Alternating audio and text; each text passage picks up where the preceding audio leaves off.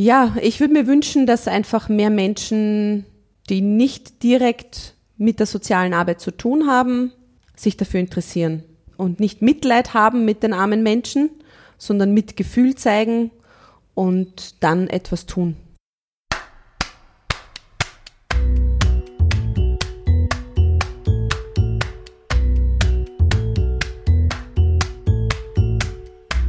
Willkommen beim Sozialpod, der Podcast, in dem sich alles um soziale Themen in Österreich dreht. Care-Leaver, das sind junge Menschen, die einen gewissen Teil ihres Lebens nicht bei ihrer ursprünglichen Herkunftsfamilie, sondern zum Beispiel in einer Wohngemeinschaft aufgewachsen sind. Ab 18 Jahren wird dieses soziale Unterstützungssystem jedoch vom Staat beendet und es gibt keinen rechtlichen Anspruch mehr darauf. Die Jugendlichen müssen also die Jugendhilfe verlassen. Englisch Care Leaver. Genau für dieses Problem hat die Volkshilfe Wien ein Projekt gestartet. Das Projekt Care Leaver Mentoring. Und genau darum geht es heute. Zu Gast ist Doris Morawetz. Sie ist für die Leitung dieses Projekts und für das Freiwilligenmanagement der Volkshilfe Wien zuständig.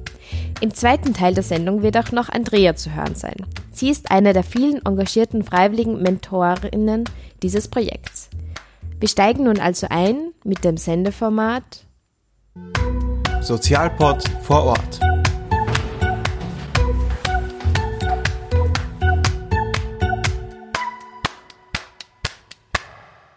Ja, herzlich willkommen, Doris, beim Sozialpod und danke, dass du die Zeit genommen hast. Danke auch. Zu Beginn, wann wurde dieses Care Leaver Mentoring Projekt geboren und was war so der ursprüngliche Anstoß, dass es überhaupt zu dem Projekt gekommen ist? Also die Idee kam von den äh, sozialpädagogischen Wohngemeinschaften, die wir bei der Volkshilfe Wien haben weil sie den Bedarf gesehen haben und weil sie äh, ständig damit kämpfen, dass sie Jugendliche oder dann junge Erwachsene in das Erwachsenenleben entlassen müssen, weil das so, so vorgesehen ist und sie dann eigentlich kaum mehr Möglichkeiten haben, um noch äh, nachvollziehen zu können, wie es ihnen überhaupt geht. Und teilweise sind Beziehungen schon viele Jahre lang, also sind gute Beziehungen entstanden zwischen den Sozialpädagoginnen äh, und Pädagogen mit den Jugendlichen. Und teilweise sind sie natürlich dann eben eine große Bindung eingegangen und, und teilweise sind sie dann nachher noch im Kontakt mit den jungen Erwachsenen, aber manchmal weiß man einfach auch nicht, was äh, aus ihnen wird. Und dann haben die WGs diesen Bedarf quasi an mich herangetragen und gefragt, ob wir da nicht ein Freiwilligenprojekt machen könnten. Und wir haben dann im Laufe des Jahres 2017 viel gemeinsam Konzeptarbeit gemacht und ich bin auf Tagungen mitgefahren und habe mich in das Thema eingearbeitet, weil ich nicht äh, Sozialpädagogin bin oder Sozialarbeiterin bin und 2018 konnten wir dann starten. Und also Jänner 2018 sind wir online gegangen und im Februar 2018 hatten wir dann die erste Runde, äh, wo wir Mentorinnen aktiv gesucht und eingeschult haben und dann später auch, man sagt, gematcht, also zusammengebracht haben mit Jugendlichen aus unseren Wohngemeinschaften. Also es gibt es jetzt seit rund zwei Jahren. Genau, wir feiern im Februar den zweiten Geburtstag. Wie ist das Ganze aufgebaut? Vielleicht kannst du da auf die drei entscheidenden Begriffe eingehen. Was ist ein Mentor, eine Mentorin? Was ist ein Mentee? Und was ist ein Tandem? Mhm. Äh, Mentoring wird oft so verstanden, dass es äh, ein bestimmtes Ziel hat und meistens ist dieses Ziel äh, berufliche Orientierung. Im klassischen Sinne wird Mentoring oft so definiert bei Mentoring-Projekten. Bei uns ist das nicht so. Äh, wir sehen Mentoring eher so eine Art, also als eine Art Lebenscoaching, äh, Beziehungsmentoring. Die Jugendlichen, ähm, mit denen wir arbeiten, sind aus verschiedenen Gründen bei uns, aber jedenfalls in irgendeiner Art und Weise gibt es Schwierigkeiten im, in der Herkunftsfamilie und deswegen wurde entschieden, dass sie äh, in einer Wohngemeinschaft leben sollen, in der Obhut der Mark 11 in Wien und ähm, da sind einfach viele Dinge vorgefallen, die es den Jugendlichen schwer macht, Beziehungen einzugehen und Beziehungen aufrechtzuerhalten. Und das heißt für uns, in unserer Definition ist das Wichtigste am Mentoring, dieses, diese Beziehungsfähigkeit wieder aufzubauen, weil unserer Meinung nach nur dann alles andere funktionieren kann im Leben. Wenn ich dieses Grundvertrauen wieder haben, schöpfen kann, wenn ich wieder ähm, die Möglichkeit wahrnehmen kann, wenn jemand anderer mir Liebe schenken möchte und Freundschaft schenken möchte. Und ähm, das verstehen wir unter Mentoring und deswegen ist es unseren Mentorinnen auch sehr selbst überlassen, in welcher Art und Weise sie das ausführen, ob sie sich einmal die Woche treffen, einmal alle drei Wochen treffen oder alle zwei Monate. Für uns ist wichtig, dass sie im Kontakt sind. Das muss nicht unbedingt persönlich sein. Das lassen wir dem, den Mentoring-Tandems dann wieder über. Was das, den Begriff Tandem betrifft, das ist eben dann die die Beziehung zwischen Mentor und Mentee nennt man auch Tandem und der Mentee oder die Mentee ist eben die normalerweise jüngere Person, die eben von der älteren Person, die der Mentor oder die Mentorin ist, irgendeine Art von Begleitung erhält. Ja.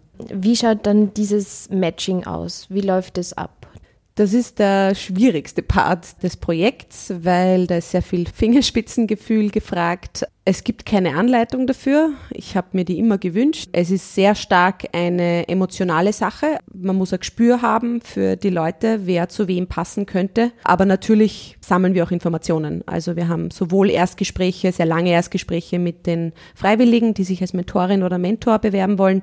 Wir haben auch Erstgespräche mit den Jugendlichen und wenn wir dann ein paar Jugendliche kennengelernt haben und ein paar Erwachsene, dann schauen wir halt, wer von den Interessen, von den Verfügbarkeiten auch am besten zusammenpassen könnte.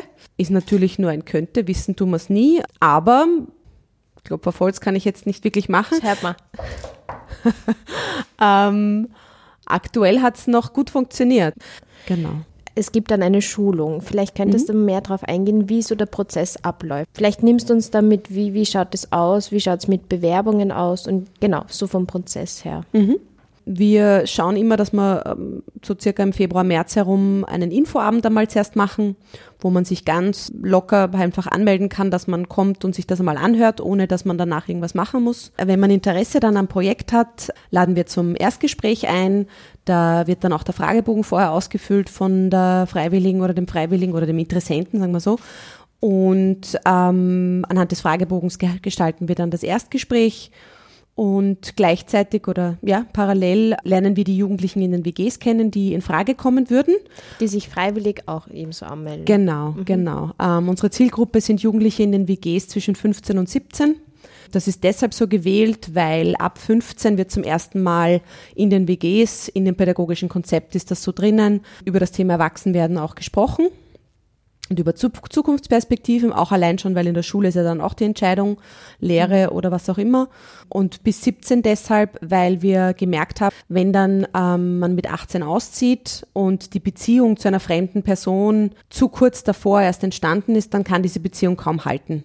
Die muss einfach schon ein bisschen gelaufen sein vor diesem großen Umbruch. Und deswegen maximal bis 17. Natürlich machen wir dann auch Ausnahmen. Für jede Regel muss es eine Ausnahme geben. Dann ist es so, dass ähm, wenn man dann im Erstgespräch, wenn sowohl die Interessentin als auch wir vom Projekt sagen, ja, wir würden sagen, das könnte gut funktionieren, dann muss man den Einschulungstag besuchen. Der Einschulungstag ist ein Samstag. Ähm, wir haben jetzt auch schon die Daten für dieses Jahr festgelegt und sind jetzt auch bald auf der Webseite. Wir werden den Einschulungstag dieses Jahr Ende März machen. Der ist dann von 10 bis 17 Uhr, ist vierteilig und ist sehr runder Einblick einfach in die komplette Thematik Fremdunterbringung, in die Thematik Fremdunterbringung in der Volkshilfe Wien. Wie schaut das überhaupt aus? Wer ist alle involviert? Wie sieht das aus in einem Alltag für einen Jugendlichen, der äh, im Kontext von der MAG 11 äh, betreut werden muss? Wer da alle involviert ist, Sozialarbeiterinnen, Sozialpädagoginnen und so weiter. Das weiß man ja nicht, wenn man nicht in dem Kontext arbeitet. Aber gleichzeitig gehen wir auch an dem Einschulungstag darauf ein, wie meine Rolle als Mentorin, wie ich die gestalten kann, was für Wirkungsmöglichkeiten ich habe, wo aber auch meine Grenzen sind. Vor allem auch im Zusammenhang oder im, in der Abgrenzung zur sozialpädagogischen Arbeit, die die Sozialpädagoginnen in den WGs machen. Findet da schon das Matching statt? Nein. Nein. Den Einschulungstag besucht man ohne ohne zu wissen, ob dann tatsächlich ein Mentee für jemanden da ist. Ähm, wir wollen einfach sicherstellen, es geht uns in dem Projekt um Langfristigkeit, um ein Commitment. Natürlich ist es trotzdem ein freiwilligen Projekt, deswegen mhm. müssen wir das sehr feinfühlig vorgehen. Äh, wir wollen vermeiden, dass wir in das Leben der Jugendlichen, die schon so viele Beziehungsabbrüche hinter sich haben und Enttäuschungen hinter sich haben, noch eine neue Enttäuschung reinbringen. Von jemandem, der bisschen Interesse hat, sich das dann einmal anschaut und sagt, na, doch nicht. Kann sehr kontraproduktiv wieder sein. Genau, genau.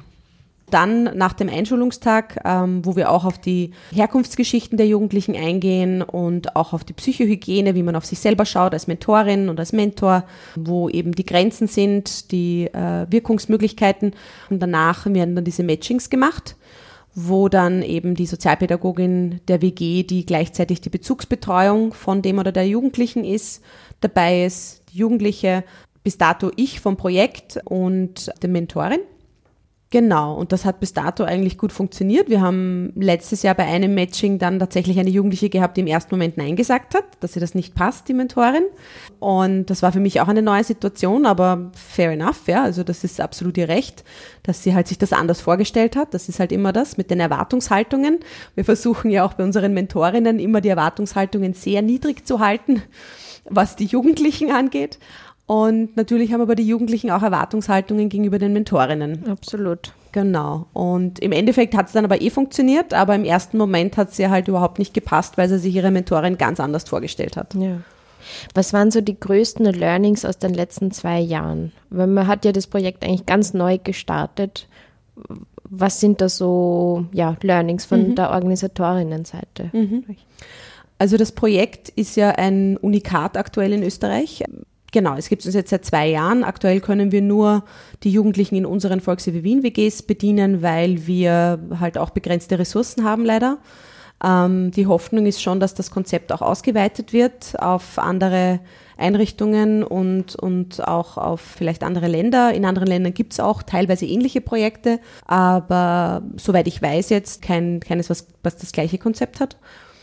Und die Learnings waren, dass ich nicht gedacht hätte, dass es so schwierig ist, die Jugendlichen von dem Benefit zu überzeugen. Ich war so naiv, ich bin ja auch keine Jugendarbeiterin, ich war so naiv zu glauben, dass sie einander auch davon erzählen würden, wie cool das jetzt ist, ich habe eine Mentorin und so, solltest du auch haben und so. Aber das hat dann gar nicht so funktioniert. Und ähm, wir mussten sehr viel Werbung vor allem bei den Jugendlichen dafür machen.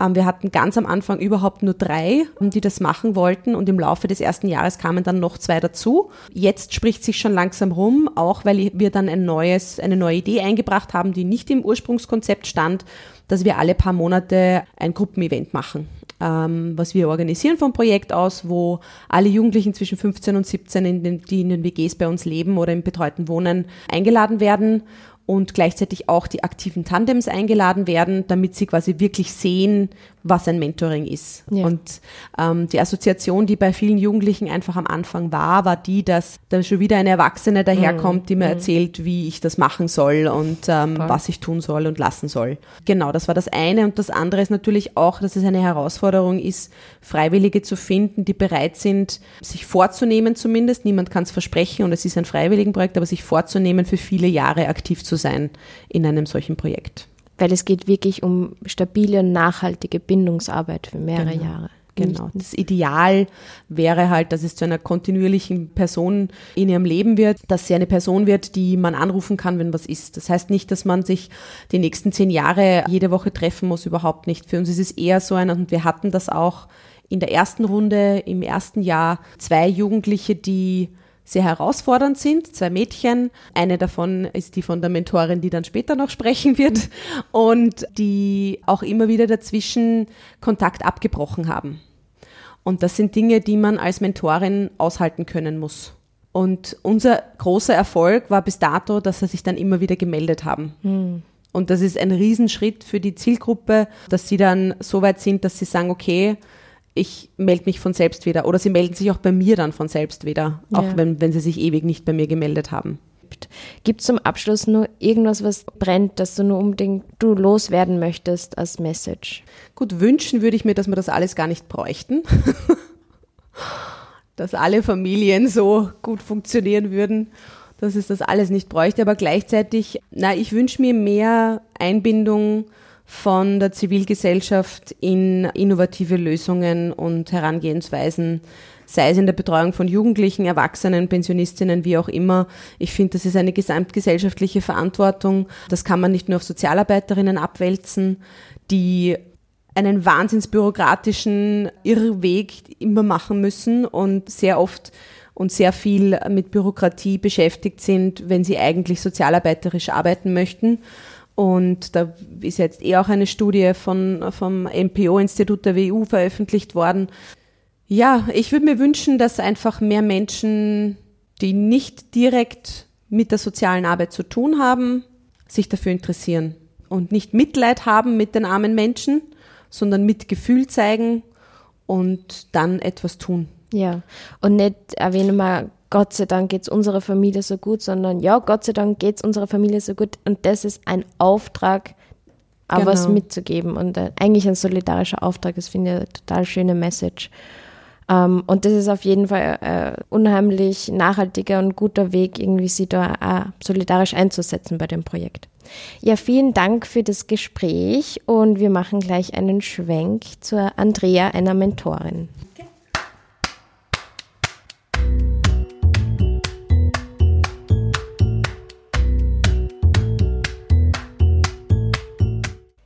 Genau. Im zweiten Teil des Interviews wird uns, wie bereits erwähnt, Andrea ihre Erfahrung schildern und uns ihre Tandembeziehung mit einem Care-Leaver hautnah miterleben lassen. Hört selbst. Ja, dich heiße ich herzlich willkommen, Andrea, im Sozialpod. Magst du dich vielleicht selbst kurz vorstellen, wer du bist und was dich gerade beschäftigt? Mein Name ist Andrea. Ich bin 51. Ich habe zwei Kinder, relativ erwachsen, 34 und, und 19. Und wenn ich mir jetzt denke, dass sie mein, mein Sohn mit 18 quasi vor die Tür gesetzt hätte und erwartet hätte, dass er jetzt funktioniert, weil er ja ach so erwachsen ist, uh, das mag ich mir ehrlich gesagt gar nicht vorstellen. Was mich sozial beschäftigt, ist eben das Careliver-Mentoring-Programm. Und ich bin noch im Hospiz ehrenamtlich tätig. Das sind so meine zwei Standbeine. Wow. Wie bist du zur Mentorin geworden? Ich habe gelesen über dieses Buddies for Refugees und habe mich da auf, äh, ich glaube, für ein Newsletter oder so angemeldet bei der Volkshilfe und dann habe ich darüber gelesen, es sofort als etwas für mich identifiziert, mich beworben bei der Doris vorstellig geworden. Und mich hat sie wirklich gefangen genommen mit einem Satz, wo sie gesagt hat, die Jugendlichen erwarten, enttäuscht zu werden. Und ich habe mir gedacht, okay, mit mir nicht. Also Ach. ich habe das als Kampfansage äh, empfunden. Und ja, und ich bin mitten im Kampf. Das sind jetzt einige Worte gefallen, wo ich gern ähm, reingrätschen möchte. Warum hast du dich damit identifiziert? Ähm, ich selber habe jetzt nicht unbedingt den aller, allerleichtesten Start gehabt. Meine Mama ist gestorben, da war ich elf und äh, beim Papa war ich 22. Und äh, ich habe so etwas ähnliches wie einen, einen Mentor gehabt. Das ist ein Onkel, der kein wirklicher Onkel ist, also er war der Cousin, oder er ist der Cousin meines Papas, der hat mich im klassischen Mentorensinn unterstützt, also so eher wie mein Papa gestorben ist, hat er halt gesagt, schreib dort und dort hin, mach das und das. Also er hat mich da an der Hand genommen und mich geführt und beruflich äh, habe ich die Betriebsrätin unserer Firma, hat mich auch ein bisschen unterstützt und ich bin sehr dankbar für diese Hilfe und habe mir gedacht, okay, irgendwas muss man einfach zurückgeben, weitergeben, wie auch immer. Weil sie die dorthin braucht hast, wo, ja, genau. wo du heute bist. Welche Eigenschaften sind deiner Meinung nach ganz wichtig, wenn man Mentor, Mentorin werden möchte?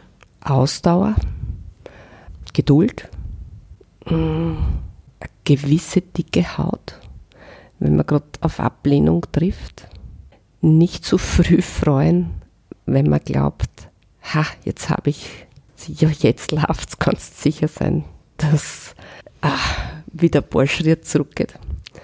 Und trotzdem, ich, erkenne schon einen Trend. Also wir haben immer wieder Phasen, wo sie sich nicht meldet oder wo sie auf WhatsApp nicht reagiert.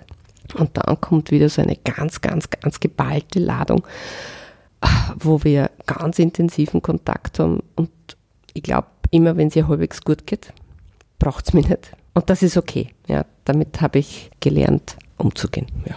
Dass es eigentlich ein gutes Zeichen ist. ja, oder nicht immer ein schlechtes Zeichen, sagen wir so. Vielleicht magst du uns eher ein bisschen mitnehmen. Du bist mit der ersten Kohorte oder mit der zweiten Kohorte? Mit der ersten? Ja. Wie waren so deine ersten Schritte mit deinem Menti? Was waren so die ersten Aufgaben, Challenges, Hochs und Tiefs? Vielleicht kannst du da ein bisschen davon erzählen, von deiner Erfahrung, ohne jetzt zu privat zu werden. Also die ersten Begegnungen waren noch in der WG. Das erste, was ich von ihr gesehen habe, war ihr Rücken, als sie weggelaufen ist. Sie hat sich dann doch wieder zurückholen lassen.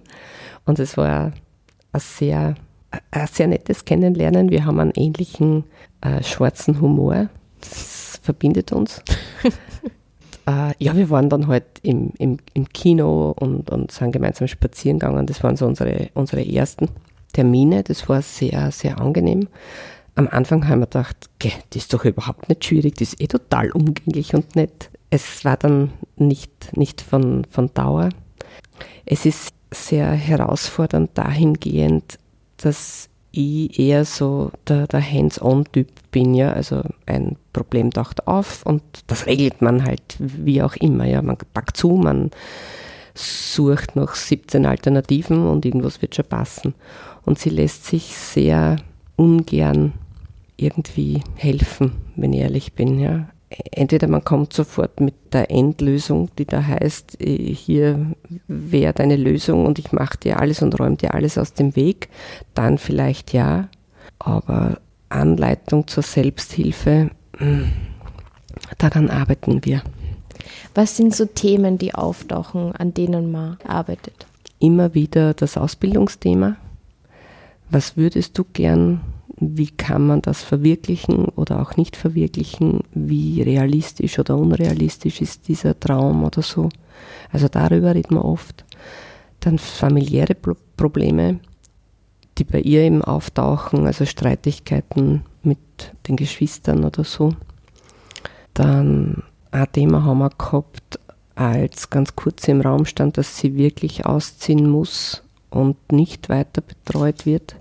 Da war sie total total panisch. Also das war eine ganz eine, äh, eine schwierige Zeit, weil sie da auch überhaupt nichts angenommen hat. Da ist sie nur, nur ausgeflippt, dass sie jetzt auf der Straße steht und alles, was von meiner Seite kam, äh, hat sie irgendwie abgeschmettert. Also ich habe gesagt, so, ja, wenn du wirklich, was ist, da, was ist da, schau, da gibt es eine Schlafstelle, da gibt es das, da gibt es das, du musst halt das und das organisieren oder so. Und sie hat dann immer nur, was verstehst du nicht, ich stehe auf der Straße. Sage ich, ja, aber ich will verhindern, dass du wirklich da hinkommst. Waren wir schon, haben wir schon da und dort und da nachgefragt. Ach, ja, wie das ausgegangen wäre, mag ich mir ehrlich gesagt gar nicht vorstellen. Mhm. Es ist dann dahingehend gut ausgegangen, dass sie weiter betreut wird und das Damoklesschwert einer eventuellen Obdachlosigkeit im, für den Moment gebannt ist, aber oder halt weg ist, aber muss nicht per se für immer sein. Nein. Ja. In welcher Rolle siehst du jetzt am Anfang und jetzt nach zwei Jahren? Nimmt man dann so eine Rolle wie eine Ersatzmutter an? Ist man dann gar nicht mehr nur eine Mentorin? Hat man dann also Muttergefühle oder wie ist es bei dir? Davor versuche ich mich schon ein bisschen abzugrenzen. Sie sagt mir zwar schon, wenn ich eine Mama wie dich hätte, und ich sage, ja genau, du sagst das, wenn dann, das sind das Konjunktiv. ist halt nicht. Ja. Mhm. ja, ja, schon so, so ein bisschen was schon. Ja, meistens haben wir eine ganz, eine ganz gute Basis, weil wenn wir uns treffen, dann ist sie ja redebereit. Ja. Es ist ganz selten, dass wir uns sehen und, und anschweigen, weil wenn wir die Schweigephase haben, dann reden wir halt nicht miteinander. Und die gibt es auch. Die gibt es auch, ja. Mhm. Da schreibe ich halt eine WhatsApp und kriege keine Antwort und dann schreibe ich am nächsten Tag wieder WhatsApp und kriege wieder keine Antwort. Das zieht sich dann meistens eine Woche oder so oder eineinhalb Wochen und dann schreibe ich ihr, was ist jetzt? Ja, ich meine, und dann kommt meistens ein kurz angebundenes, ja, geht mir eh gut und dann lasse ich sie und meistens kommt dann wieder sie. Ja. Wie schaut der Kontakt mit der Herkunftsfamilie aus, also auch mit den Geschwistern? Ich kenne sie, ich kenne die, die Mama und, und den Bruder. Ja, ich kenne sie. Kontakt, würde ich sagen, ist übertrieben. Mhm. eher so vom, vom Vorbeibringen. Die Mama wollte mich kennenlernen. Ähm, ja. Da steckt jetzt ganz viel drinnen, dass man Sachen arbeiten muss. Thema Ausbildung hast du schon erwähnt, Thema Wohnen. Und das sind immer so ja, grundessentielle Grundbedürfnisse, an denen man arbeitet. Aber gibt es dann auch Momente, wo man einfach auch nur Spaß hat, nur plädelt und Na, einfach sicher. nur Gaudi hat? Und wo es einfach nicht Ja. drum geht, steht irgendwie die, das Thema Wohnungslosigkeit irgendwie. Ja, nein, nein, nein, es ist nicht immer todernst, ja. Also immer wieder Sachen, wo man gar nicht großartig das, das große Ganze im Blick haben, sondern wo wir einfach einen Kinofilm anschauen und uns da gegenseitig anheulen, weil er auch so schön ist oder auch so lustig, je nachdem. Wobei wir schon einen Hang zum Drama haben, das muss ich dazu sagen. Oder wo ich halt versuche, sie zum Sport zu animieren, das klappt nicht so, so wie ich mir das halt gewünscht hätte, aber meine Güte, ja, man hat dann noch Ziele. Wie schauen so die Rahmenbedingungen aus? Wie oft trefft ihr euch dann in der Realität? Wir haben uns am Anfang relativ regelmäßig getroffen. Das war so alle drei Wochen, hätte ich jetzt einmal beziffert. Und jetzt ist es schon eher ausgedünnt. Jetzt hat sich das Ganze sehr auf, auf WhatsApp verlegt. Ja, jetzt ist es mm, recht intensiv, aber nur auf WhatsApp, ja. Ja. In der ersten Folge von dem Monat Schwerbung Kinder- und Jugendhilfe habe ich ein Gespräch mit dem Obmann vom Dachverband. Dachverband der österreichischen Kinder- und Jugendhilfe. Und er hat auch erwähnt, dass das Thema Muttertag, das Thema Weihnachten immer ganz vulnerable Tage sind. Und er arbeitet da in einer Wohngemeinschaft und dass das immer ein Thema ist. Ähm, hast du da auch Erfahrungen dazu und wie geht es ihr damit um? Weihnachten ist schon schwierig für sie, das merke ich schon, weil sie irgendwie vermisst. Ja, die heile Welt, die sie gern hätte. Ja. Allerdings, sie hat zu ihrer Mama eine sehr hm, schwierige Beziehung. Sie schafft es nicht, sie abzugrenzen. Und ich weiß auch gar nicht, ob ich das, ich, ja, ob ich das wirklich gut hätte. Ich kann eh nicht beurteilen, ja. Das ist ein wirklich schwieriges Thema. Mhm. Ja. Und da ist es einfach vielleicht auch gut, dass es eine Mentorin gibt. Also, dass Ja. da eine Ansprechperson Genau. gibt, mit der man einfach darüber reden kann. Mhm. Ohne eine Antwort zu kriegen, aber dass man einfach nur eine Ansprechperson hat. Ja, eh. Das heißt nur ein WhatsApp, ja. Ja. Was, wenn für die so, wenn es jetzt Menschen, Zuhörende gibt, die sagen, ich kann mir das total gut vorstellen, mich sozial zu engagieren und dann höre ich von dem Projekt Care Leaver Mentoring. Und wenn da jetzt Zuhörende im Wiegelwogel sind, wo sie nicht wissen, weiß nicht, ob ich das kann, weiß nicht, ob ich so eine schon sensible, heikle Position einnehmen kann. Was kannst du da mitgeben von deinen Erfahrungen her? Wer nicht wagt, der nicht gewinnt. Und wer die Welt ein bisschen besser zurücklassen will, als er sich vorgefunden hat, der muss was tun. Ja, ich denke mir, so ein irrsinniger Aufwand ist es nicht. Wenn wer Kinder hat und die Kinder leben noch alle, ja, dann hat man schon 50 Prozent der Miete bezahlt quasi. Ich würde es probieren, aber eine gewisse Ernsthaftigkeit setze ich schon voraus. Also nur mal so, wie die Doris schon gesagt hat, schauen wir mal und vielleicht ist ja das was für mich. Das wäre mir schon zu wenig, ja. Es ist schon ein gewisses Commitment dahinter. Ja, schon. Und man merkt da in, in eurer Geschichte, dass es schon echt Punkte gegeben hätte, wenn es da dieses Tandem nicht gegeben hätte, Mhm. dass dann echt andere Dinge passieren hätten können. Ja. Gibt es für die zum Abschluss nur irgendwas, was du unbedingt nur loswerden möchtest?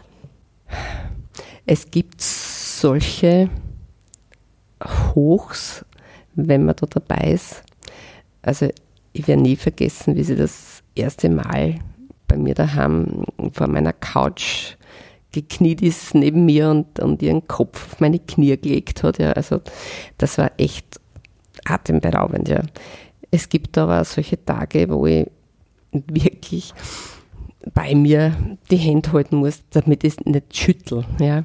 Sie Wenn man es so nicht verstehen kann. ja, genau. Sie lehrt mich Demut.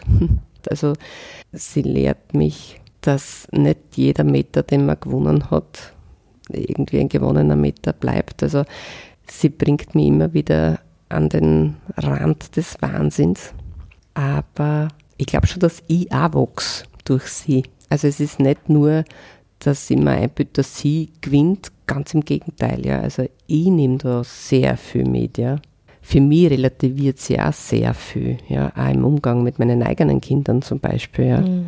Und das ist durchaus positiv, ja. Im Endeffekt gewinnt sie beide. Richtig. Hoffe ich halt. Ja, vielen Dank für das wahnsinnig berührende Gespräch und danke für dein Engagement, Andrea. Danke.